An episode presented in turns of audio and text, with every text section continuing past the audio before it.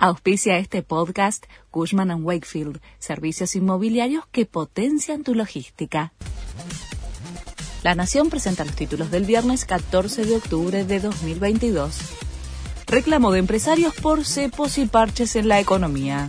Entre las preocupaciones centrales que se repiten en el coloquio de idea que se desarrolla en Mar del Plata, se destacan la escalada inflacionaria, la excesiva presión tributaria y el alto costo que implica para las compañías la litigiosidad laboral. Alberto Fernández cierra hoy el coloquio con un discurso ante los empresarios. Esta tarde se conoce la inflación de septiembre. Analistas estiman que se ubicará entre 6,5 y 7%. Se espera que el nivel de precios acumule cerca del 80% en los primeros nueve meses del año.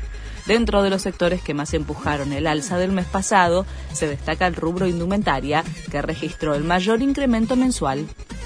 La ONU celebró el acuerdo entre el Líbano e Israel para demarcar su frontera marítima común el secretario general del organismo destacó la mediación de Estados Unidos. Ambos países, que no mantienen relaciones diplomáticas, iniciaron en 2020 un proceso de conversaciones indirectas y lograron resolver la disputa sobre la frontera marítima. Subastan la pelota con la que Maradona le metió goles a Inglaterra.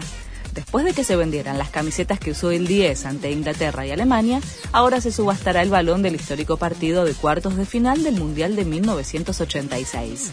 La subasta de la pelota, en poder del árbitro tunecino que ofició el partido, será el 16 de noviembre y se espera que se venda al menos por 2.800.000 dólares. Marcelo Gallardo se despide de Núñez y el mundo River llora.